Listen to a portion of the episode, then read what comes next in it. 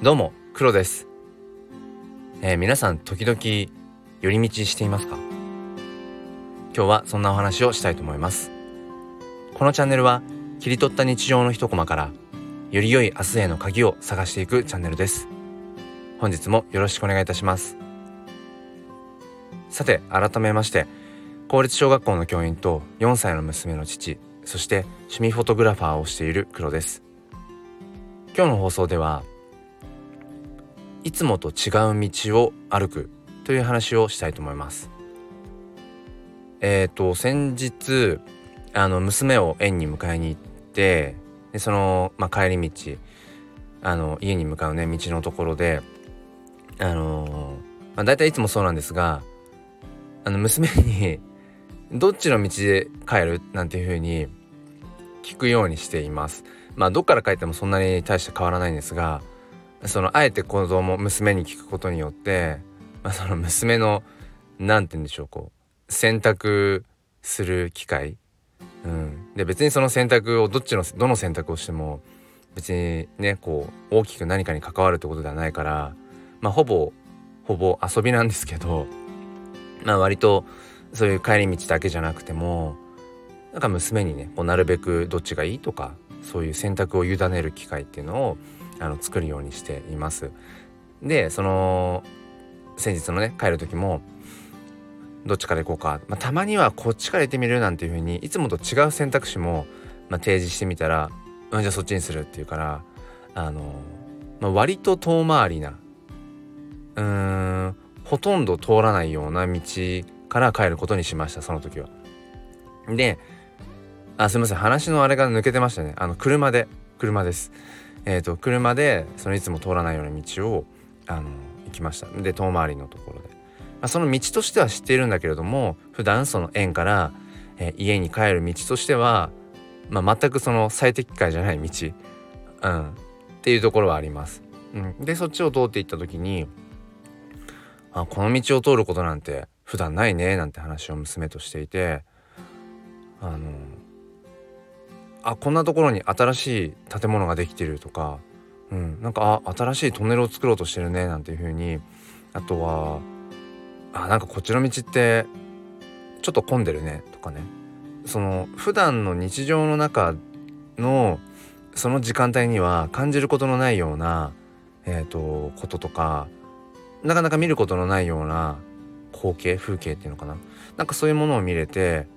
うんごくごくありふれた日常平日の一コマなんだけどちょっとこう新鮮な気持ちになれました。で結果的には普段のうーんそうですね。プラス10分 15, 分ぐらいかかって家に着いたんですけどあそんなにかかってないか、まあ、プラスプラス10分いくかいかないかぐらい、うん、だったんですけどあのーね、あこの公園最近遊びに行ってないねなんてなんかそんな話とかも花が咲いてうん、まあ、たまにはそうやって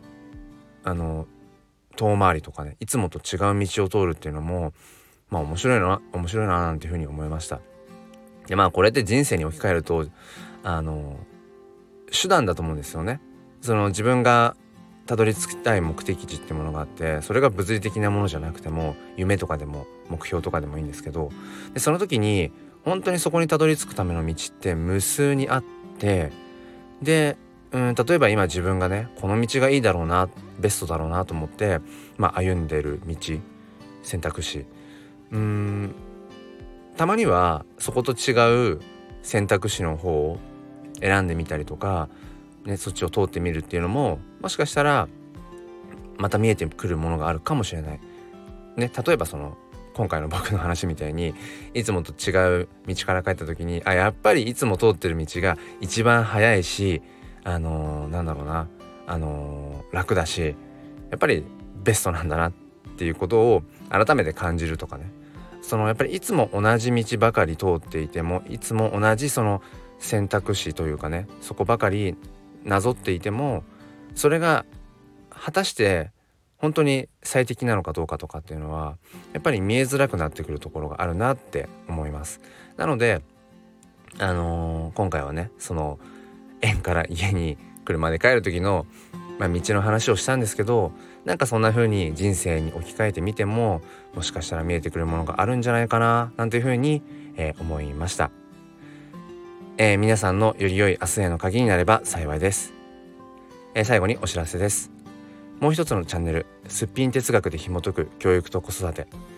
え毎週土日いずれかの朝5時半よりライブ配信という形で語り合っています。本当に寝起きの、えドスッピンの状態でなんだか頭も働いてるのかどうかわからない状態なんですが、えー、子供たち一人一人にとってのこう正解答えっていうものは何なんだろうっていう、えー、答えが合ってないようなそんな哲学的な、えー、視点で、えこう紐解いていく時間になっています、えご興味がある方は説明欄の方からチェックをしてみてください、え最後まで聞いてくださりありがとうございました。それでは今日も心に前向きファインダーを